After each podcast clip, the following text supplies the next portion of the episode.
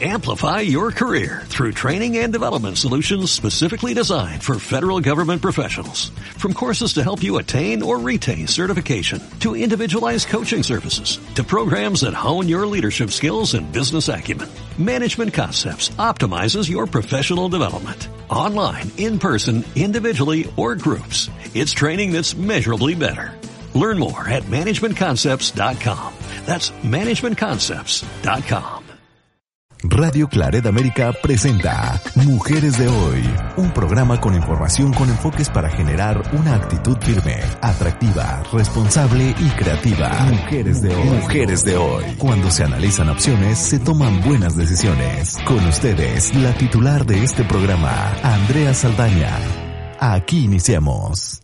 Bienvenidas, bienvenidos desde San Luis Potosí, en México, como ya es costumbre, transmitiendo para el programa Mujeres de Hoy para todos y todas ustedes preocupadas y ocupadas por problemas comunes como la pandemia por COVID-19, la cuarentena, el impacto brutal en la economía y la búsqueda de un análisis y propuestas para mejorar el panorama para migrantes.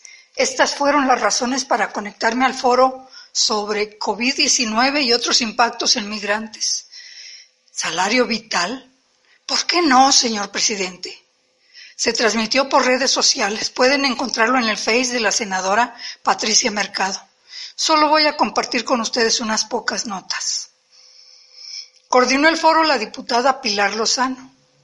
Hablaron la senadora Beatriz Paredes, el senador Emilio Álvarez y Casa y la senadora Patricia Mercado. También estuvieron líderes de migrantes mexicanos en Estados Unidos. Ponentes y comentaristas coincidieron en que las circunstancias que generan un mayor impacto en las y los migrantes son debido a que se ha abandonado a las y los mexicanos en Estados Unidos, que hay precariedad en los consulados, ya que con apego a la política de austeridad ni siquiera lo recaudado se queda. La solidaridad ofrecida a los migrantes queda supeditada a los recursos financieros de un presupuesto recortado, que además impide mayores recursos humanos para atender mejor a los migrantes o a los mexicanos radicados en Estados Unidos. Aunado a que se han desaparecido programas como el 3 por 1 para la población en México, lo mismo que el recurso del programa Paisanos y que se ha endurecido la política migratoria. Parece una incongruencia precisamente que ante este presupuesto recortado y que mientras se celebra que los migrantes sigan enviando remesas a México para su familia, cuando menos hasta el mes de marzo, que fue muy, muy alto el porcentaje, y que fue una situación que el gobierno mexicano reconoció.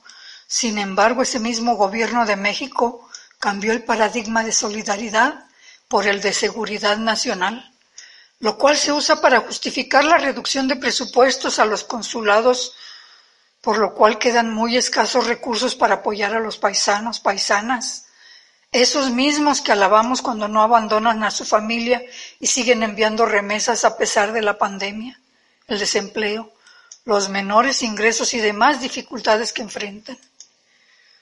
Por otra parte, ¿cómo podemos hacer que el gobierno de México entienda que no se puede tener autoridad moral cuando en la otra frontera, la del sur, han cerrado albergues, se ha incrementado la explotación sexual y de menores, se han abandonado migrantes en Tapachula, dejándolos en condiciones de riesgo. En resumen, han dejado con más vulnerabilidad ante mayores riesgos sanitarios con una enorme disminución de empleos y de ingresos, con una disminución o desaparición de las redes de solidaridad, enfrentando deportaciones o incluso en busca de un regreso voluntario a México, el cual a veces solo les deja en las fronteras donde muchos o muchas quedan varados. Hay un, gran rechazo a migrantes mexicanos y centroamericanos que enfrentan toques de queda en el país o incluso en Guatemala, Salvador y Honduras. Hay fallas en el sistema migratorio que agravan la pandemia del COVID-19 por el hacinamiento y condiciones insalubres en las estaciones migratorias. Esto fue corroborado por Daniela Rodríguez, coordinadora del área de asilo de la Comisión Mexicana de Defensa y Promoción de Derechos Humanos.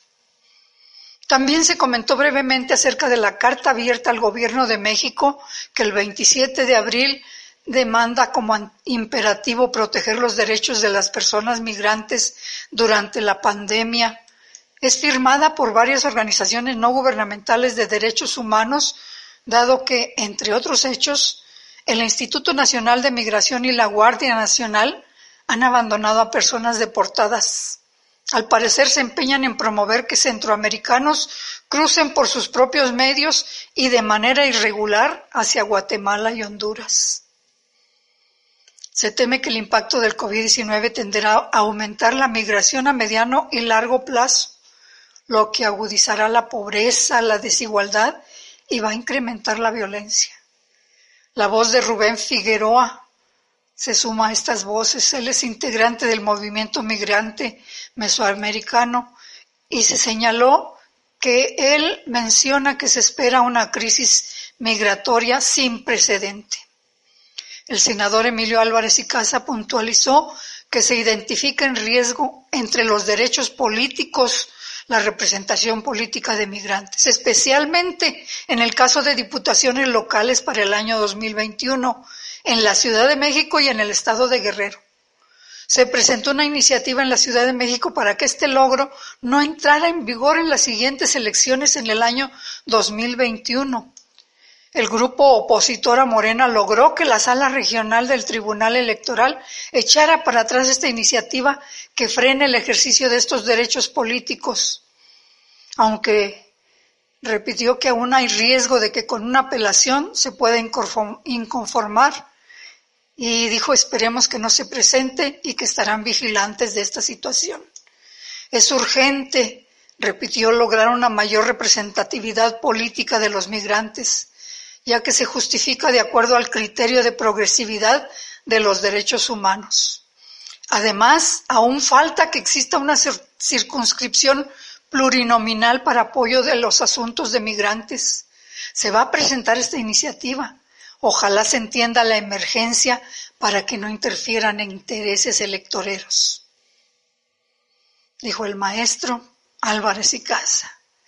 Desafortunadamente el gobierno mexicano no presenta con claridad un plan de recuperación económica para que se transfieran recursos a los pobres ni a los trabajadores. Sus programas sociales se reparten entre 22 millones de personas, pero en el país existen 60 millones de pobres. Sin embargo, se tiene una iniciativa en puerta que se estará presentando con el nombre de Ingreso Vital de Emergencia. Y unimos a ella nuestras voces preguntando, ¿y por qué no, señor presidente? El presidente, al parecer, ha estado muy ocupado esta semana presentando un documento apócrifo donde se supone que dan cuenta de la BOA, que son las siglas de lo que dijo es el bloque opositor amplio. No sabemos si en realidad esto es serio. Ya varias personas que en él se mencionan se han deslindado de esta situación. Si es una más de las estratagemas para animar al presidente porque a él le gusta enfrentar reales, imaginarios o fantasiosos complots, o si solo es un chascarrillo para olvidarnos un poquito del tema sobre el COVID-19 que le ha impedido poner en la agenda los temas que a él le gustan. Si es así, pues les invito a escuchar el lema de este grupo.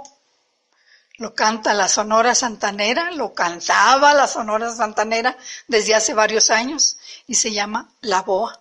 ¿Lo escuchamos? Creo que lo tenemos que tomar con buen humor.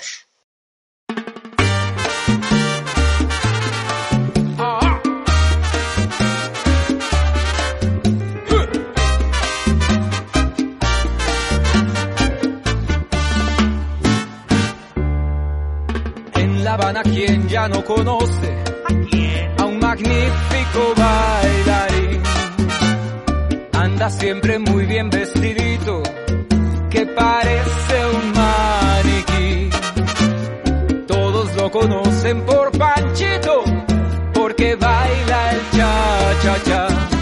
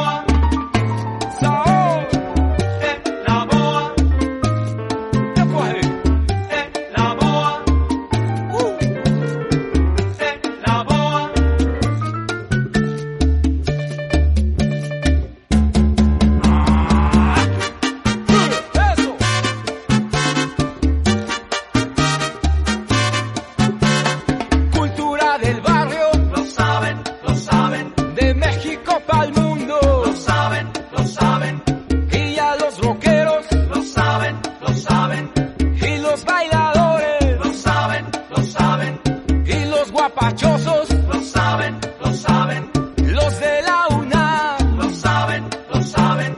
Y los del poli, lo saben, lo saben. Y la santanera, lo saben, lo saben. Y en todo el mundo, lo saben, lo saben.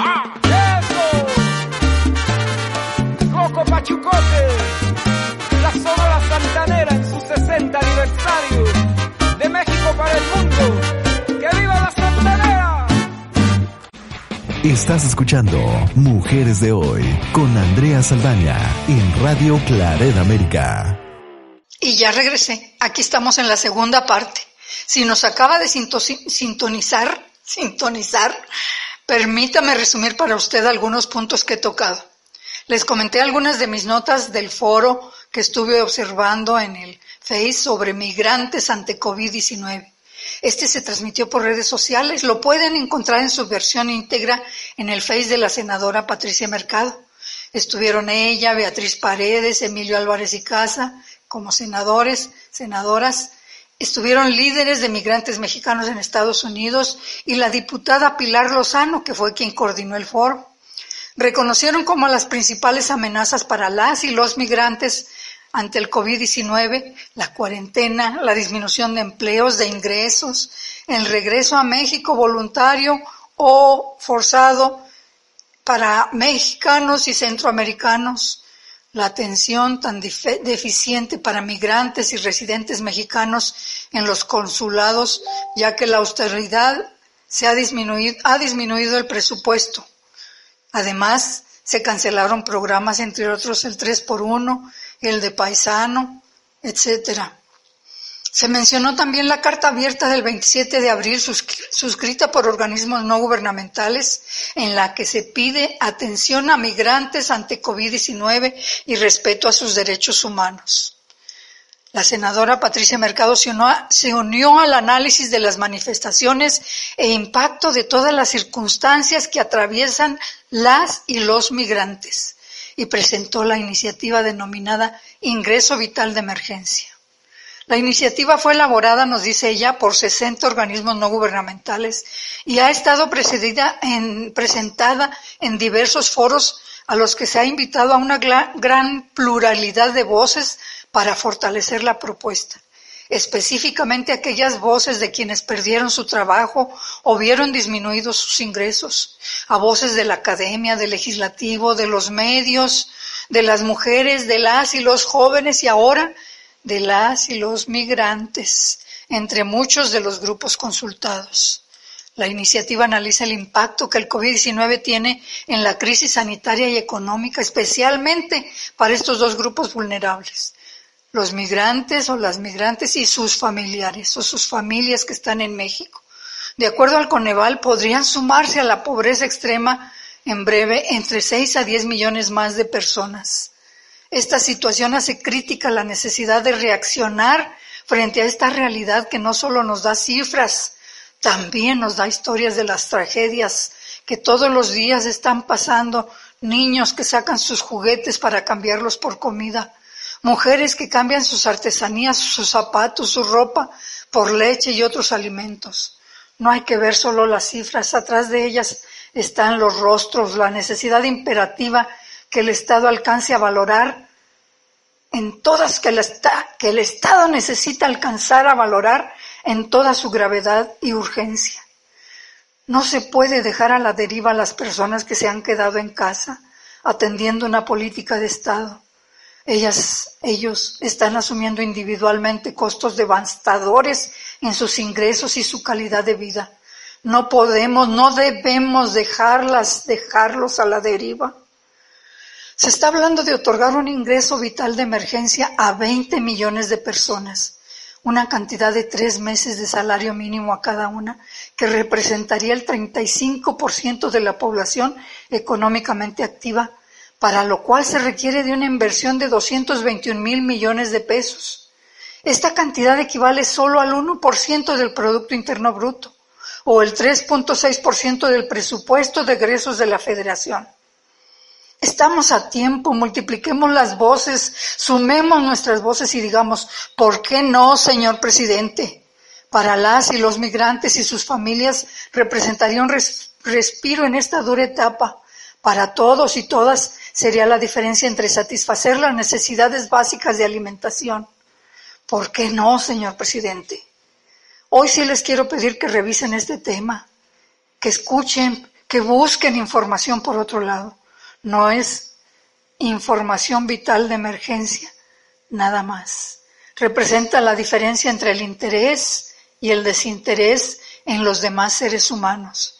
Representa usar la voz no a favor o en contra, como exige el presidente, pero sí a favor de la vida, de la dignidad y las necesidades de los demás. Quienes estén con el presidente o quienes estén en contra del presidente o quienes están Solo a favor de algunas de sus acciones, todos, todas podemos apoyar esta iniciativa de un ingreso vital de emergencia. No hay blancos o negros, hay muchas tonalidades de grises. Esta, estimados radioescuchas, es una realidad que no podemos esquivar. Está en riesgo la vida de tantas personas. Me despido con una melodía dedicada a ustedes, nuestros radioescuchas y a nuestras niñas y niños del taller de locución infantil que en breve empezaremos a distancia desde San Luis Potosí, en México. Esperen noticias y qué tal que su niño, su hijo, su hija, su nieto, su nieta se anima y se inscribe. Los esperamos. La canción infantil a continuación, enseñemos a compartir. Hasta luego, pásenla bien.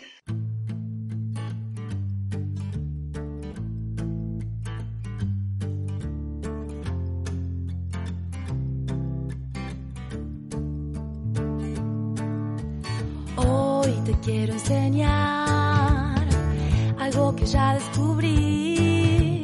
Todo lo que das regresas y aprendes a compartir.